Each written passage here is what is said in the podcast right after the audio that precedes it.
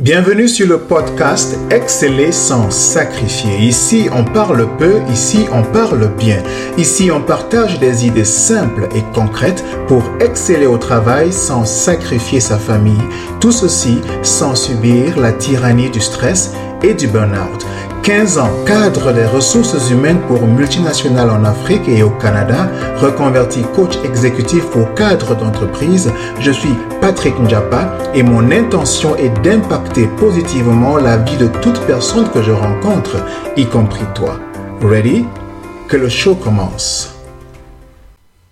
Salut, salut à toi. Content de te retrouver pour ce nouvel épisode de Exceller sans sacrifier, le podcast avec Patrick Njapa. Content de savoir que tu es là aujourd'hui parce que nous allons parler de productivité. Nous allons parler de comment est-ce que nous gérons notre temps. Parce que parfois j'ai l'impression qu'on confond le fait d'être occupé avec le fait d'être productif. Je suis parvenu à la conclusion que être occupé ne signifie pas forcément qu'on est productif.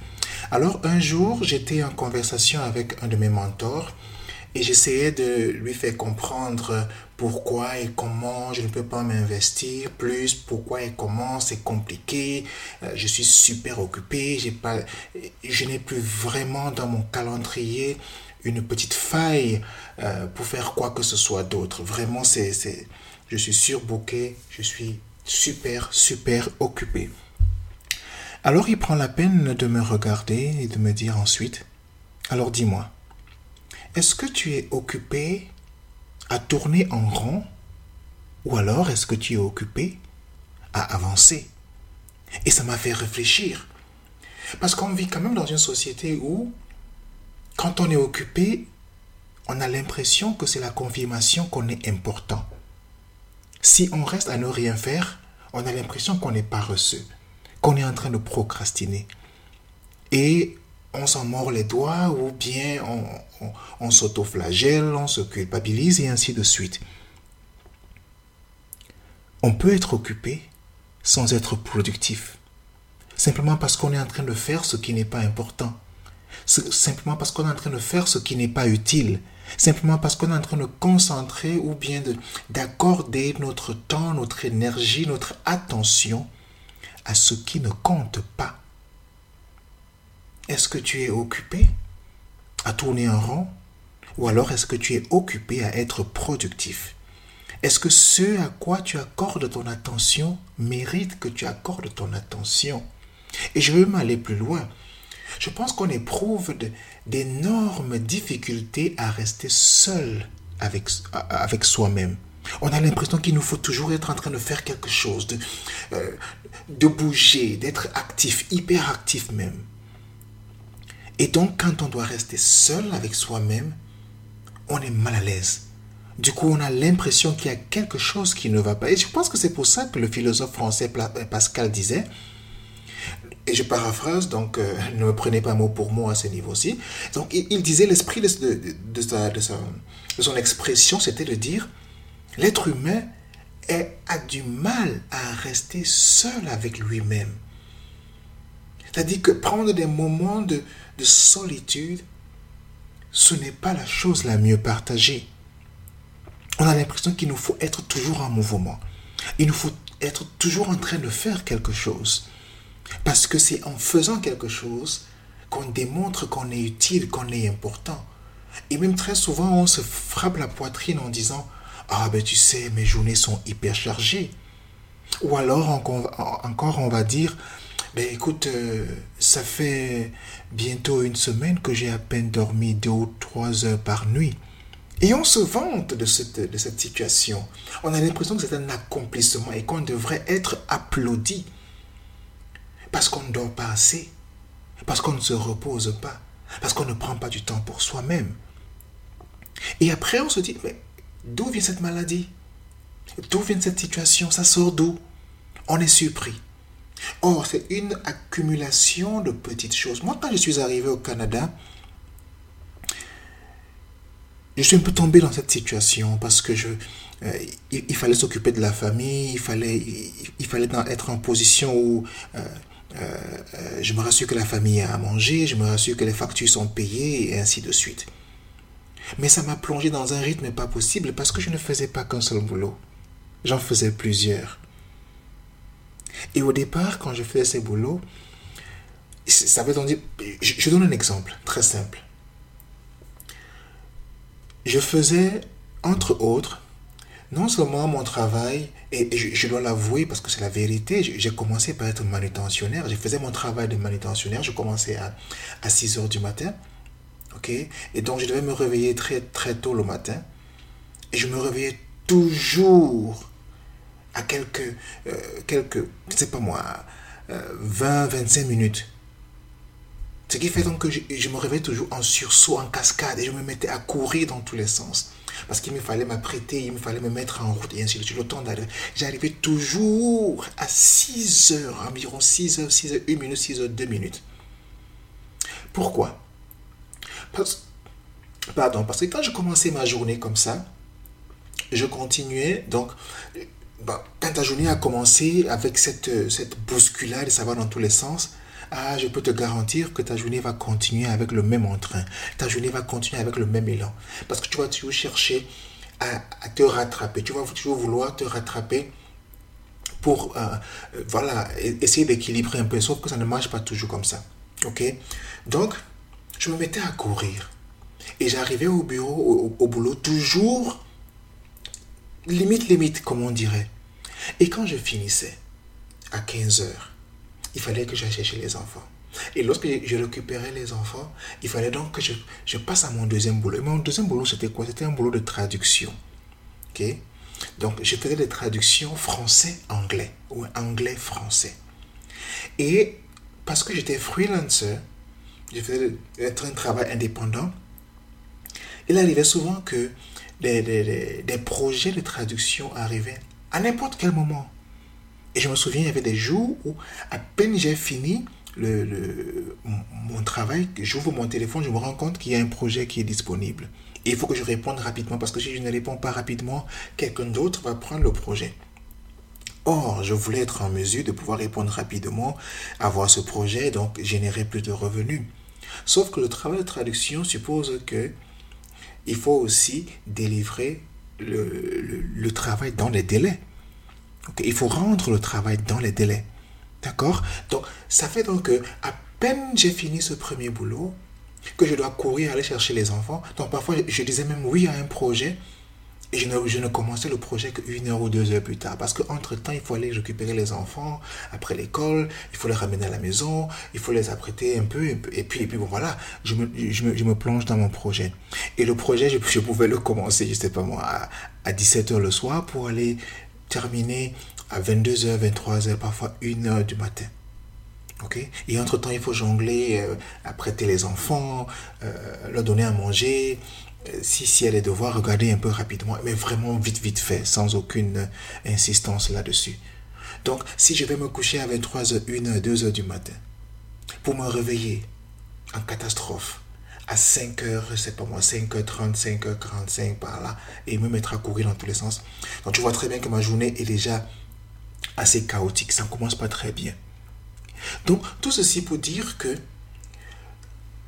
parfois on est pris dans cet engrenage-là. Parce qu'on se dit, on essaie de justifier cette position, cette situation par le fait qu'on veut s'occuper de sa famille, par le fait qu'on veut pouvoir euh, euh, donner à manger à ses enfants, par le fait qu'on veut, on, veut se rassurer qu'il y a un toit au-dessus de notre tête. Ce sont des objectifs louables, ce sont des objectifs intéressants, Je ne peux qu'applaudir pour une personne qui recherche, euh, qui veut atteindre cette, cet objectif-là. Sauf qu'il faut bien prendre le temps, la peine de mesurer et de se demander si c'est la bonne chose à faire. Parce que quand je faisais ça, ce n'est que quelques années après que j'ai commencé à ressentir un vilain mal de cou. C'est-à-dire que j'ai commencé à avoir mal au cou, pas possible. Parce que j'étais toujours en train de courir, j'étais toujours stressé.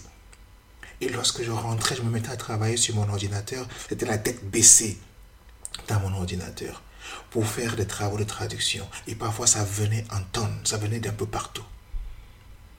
Donc sur le coup, je, n'imaginais pas quel, quel, quel poids, quel impact cette situation avait sur ma santé. Ce n'est que bien plus tard que j'ai commencé à me rendre compte, mais attends, pourquoi est-ce que j'ai ce mal de, ce, mal de cou? Quand ça a même commencé, moi je me suis dit, ah non, c'est un problème d'oreiller, je vais changer d'oreiller.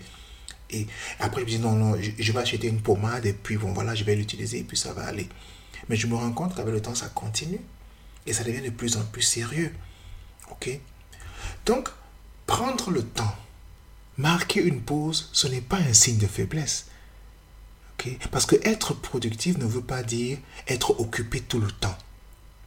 Le corps a besoin de s'arrêter un instant pour se recharger, recharger les batteries. Le, notre esprit n'a pas besoin d'être surmené tout le temps. C'est aussi pour ça qu'on dort pour donner un peu de, répit à notre cerveau, pour donner un peu de répit à notre corps. Moi, j'ai grandi avec ma grand-mère et il y avait des parcelles de terrain qu'elle, que parfois elle décidait de laisser en jachère pendant un moment. Et allait faire ses cultures sur une autre, sur une autre parcelle. Et c'est très important.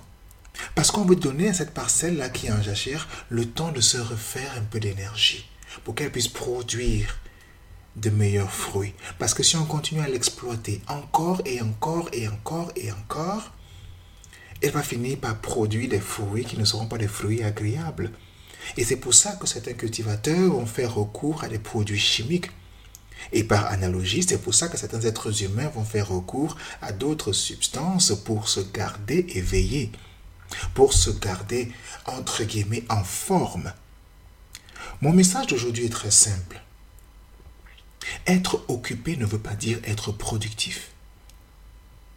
Se reposer ne veut pas dire être paresseux. Se relaxer ne veut pas dire procrastiner. Et donc mon encouragement, c'est de dire, accorde-toi la pause dont ton corps et ton esprit ont besoin. Parce que c'est en faisant aussi cette pause-là que tu vas réussir à créer l'impact que tu souhaites créer dans ce monde. Parce que tu auras la clarté d'esprit nécessaire. Et tu auras, tu auras ce corps, ce véhicule qui va, qui va te permettre d'arriver là où tu veux arriver. Ce n'est pas un signe de faiblesse que de temps en temps marquer une pause. Tourner, courir, courir dans, dans tous les sens n'est pas la solution. D'ailleurs, on n'a rien à démontrer à personne. Si ton corps te dit arrête, alors il faut arrêter. Il y a des moments où je prends le week-end, ou le samedi, ou le dimanche, ou les, deux à la fois. ce week-end, je ne fais strictement rien. Et je me donne la permission, ou de regarder la télé, ou d'aller faire autre chose, de, de, jouer à ma guitare, de chanter, ou bref, de faire autre chose. Je m'accorde cette permission-là. Parce que c'est important pour moi. Ça me permet de, de, régénérer mon corps. J'en ai besoin. Et quand je reviens, je suis frais, comme on dirait, comme qui dirait. Ok? Donc, je pense que ce message est très simple. Et je souhaite que tu prennes la peine de te poser une question. Est-ce que je suis occupé à tourner en rond Ou alors je suis simplement occupé à avancer? Est-ce que les occupations que je mène aujourd'hui, est-ce que les activités que je mène aujourd'hui me permettent vraiment de bouger les lignes et d'avancer dans la bonne direction? Est-ce qu'il ne serait pas intéressant que je marque une pause Aussi pour me décaler un peu et voir comment les choses avancent et voir dans quel environnement je suis pour finalement savoir si je n'ai pas besoin de corriger une ou deux choses. C'est aussi à cela que sert le petit moment de repos qu'on prend. Ça nous permet d'évaluer la situation. Est-ce qu'on est en train d'aller dans la bonne direction? Parce qu'on peut, justement, quand on est occupé et suroccupé, on tourne en rond. Et si donc on est en train de s'éloigner de, de, la direction que l'on souhaite prendre, on peut ne pas s'en rendre compte. Donc il est question de, de marquer une pause de temps en temps et de se dire, ok, évaluons un peu la situation. Qu'est-ce qu'on est en train de faire? Qu'est-ce qu'on veut faire? Où est-ce qu'on veut aller? Est-ce qu'on est sur le chemin qui nous permet d'arriver là où on veut arriver? Et c'est comme ça que progressivement, on avance, on se corrige, on se remet en route et finalement on atteint le point que l'on souhaitait atteindre.